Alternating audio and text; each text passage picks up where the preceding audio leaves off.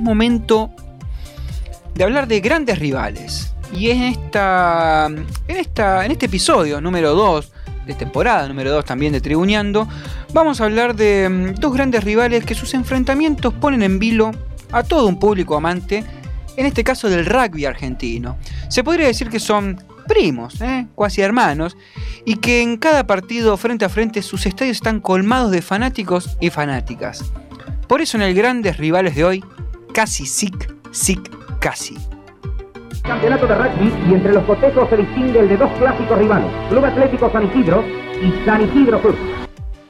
El Club Atlético San Isidro, más conocido como el CASI, fue fundado en 1902 y la curiosidad es que tenía como principales actividades deportivas el fútbol y el hockey. Incluso salió subcampeón de un torneo de primera división, perdiendo en la final con el Racing Club de Avellaneda. Oh, mirá, tu primo. Eh, sí, el tuyo. Luego, cuando el fútbol se hizo profesional, eh, casi se volcó al rugby, no, no le daba el financieramente, llama la atención, pero bueno, el casi se volcó al rugby y así se convirtió en el mayor ganador de, torneos con un total de 33 títulos de la urba y un torneo nacional de clubes. Cabe aclarar que se volcó al rugby porque los terrenos que habían sido cedidos eran solamente eh, habían sido cedidos con una particularidad, solamente se podían disputar eh, deportes amateurs y no profesionales. Por eso cuando apareció el fútbol profesional dijeron, bueno, vamos a dedicarnos al rugby. La historia de su primo, del San Isidro Club, está vinculada al CASI, porque allá por 1935 algunos jugadores y directivos del CASI se fueron por diferencias ideológicas y fundaron así el popular SIC, ¿eh? que cuenta en sus vitrinas con 26 títulos de la urba y 4 torneos nacionales de clubes. Sí, bueno, esa separación ideológica eh, fue en un tercer tiempo, donde hubo un inconveniente con un vino, donde le puede pasar a cualquiera, ¿no? Que se derrama el vino sobre el pantalón. Uno de, de las personas allí que se derramó el vino, los jugadores, ¿no? Se, sacó el pantalón y lo siguieron. Los demás lo siguieron para quedar todos iguales. Eso no le gustó a, a los dirigentes del CASI que en realidad los, los, los botoneó un, ajeno al club. Ah, llegó, a, oídos de los dirigentes y bueno, se separaron. Pero entre ellos eh, había una gran diferencia deportiva. El casi peleaba y ganaba la mayoría de todos los torneos, mientras que el SIC a duras penas se mantenía en primera división, incluso tuvo un descenso de categoría. Upa, bueno, pero hasta la década del 70 el SIC poseía nada más que tres títulos, el de 1939, 1941 y 1948. Pero a partir de los 70, todo cambió con la llegada de Francisco Catamarca Ocampos. Como DT, logró nada más que y nada menos que cuatro campeonatos consecutivos. Y ahora sí, el clásico del rugby argentino tomaba mucha más fuerza. En esa década del 70, casi sí se repartieron todos los títulos que se disputaron 70, 71, 72, 73, 77 y 78 y 79 fueron para el San Isidro Club, mientras que el Club Atlético San Isidro, el CASI, ganó el 74, en el 75 y en el 76. Vamos a escuchar eh, la palabra de Gabriel Travaglini, uno de los históricos del CASI, que dio su punto de vista sobre aquellos años. Generalmente siempre eran pulseadas entre el CASI y el SIC, donde se definía eh, el campeonato el que se llevaba el clásico.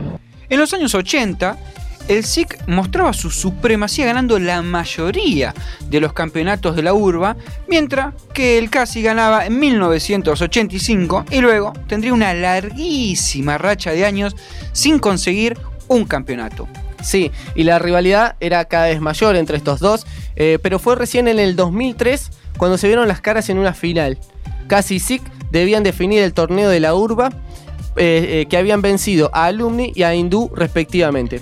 La final tuvo una actuación arrolladora de los Anjeros y con un marcador final de 20 a 9, el SIC se quedaba con el clásico y también con el campeonato. El casi veía irse la oportunidad de coronarse después de su último éxito en 1985. Dos años después, casi tendría la revancha, ya que se volvía a enfrentar a su archirrival en una final. Sí, y esta vez eh, la suerte caería para el lado del Casi. Con un resultado muy apretado y un penal en el último minuto, la academia se impuso 18 a 17 y luego de 20 años podía decir campeón. Juan Campero, un jugador del casi de aquel partido, que fue partícipe del histórico momento, lo relataba de esta manera. Y le devolvimos la gloria al club ese día. Y fue algo impresionante. Ni hablar de- de- de- del agregado de que del otro lado está el SIC y que pudimos vengar la derrota de dos años anteriores y recuperar el campeonato y llevarlo de vuelta al casi que se estaba dando, se estaba esquivando durante 20 años. Fue, fue la verdad que, que- que- que muy, muy, muy, muy, muy, muy fuerte, muy intenso, muy lindo. Bueno, pero después de estos enfrentamientos no debieron definir nunca más un torneo en una instancia decisiva, en una final. Fue el último título para el Casi, mientras que el SIC se quedaría con los campeonatos del 2010, 2011 y 2019. En total se han enfrentado en 130 oportunidades, 68 triunfos del Casi, 52 victorias del SIC, 10 empates. En el último enfrentamiento la victoria quedó para los académicos. Suárez Gache abre, Lamas, mete pase, taclea, quiere recuperar la pelota. Bien de voto que no hizo penal. Y arriba va Paulucci para trabar. Sartori también. Estaba trabado. No sufra Filan. Miren el tackle que pone. Tremendo tackle de Paulucci. La pierde el Sica allí. Señoras y señores, el casi es el dueño del clásico una vez más.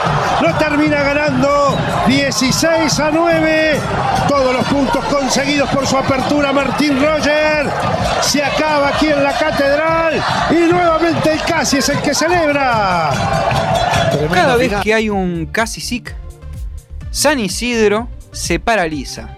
El rugby argentino vive su superclásico, quizás el partido más importante, luego de que disputen los Pumas.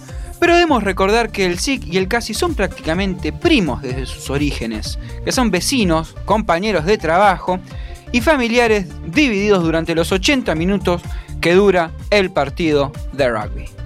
La verdad que es una rivalidad muy linda, muy sana, porque en definitiva compartimos familia, amigos, eh, mucha historia personal, más allá de la historia del club, ¿no?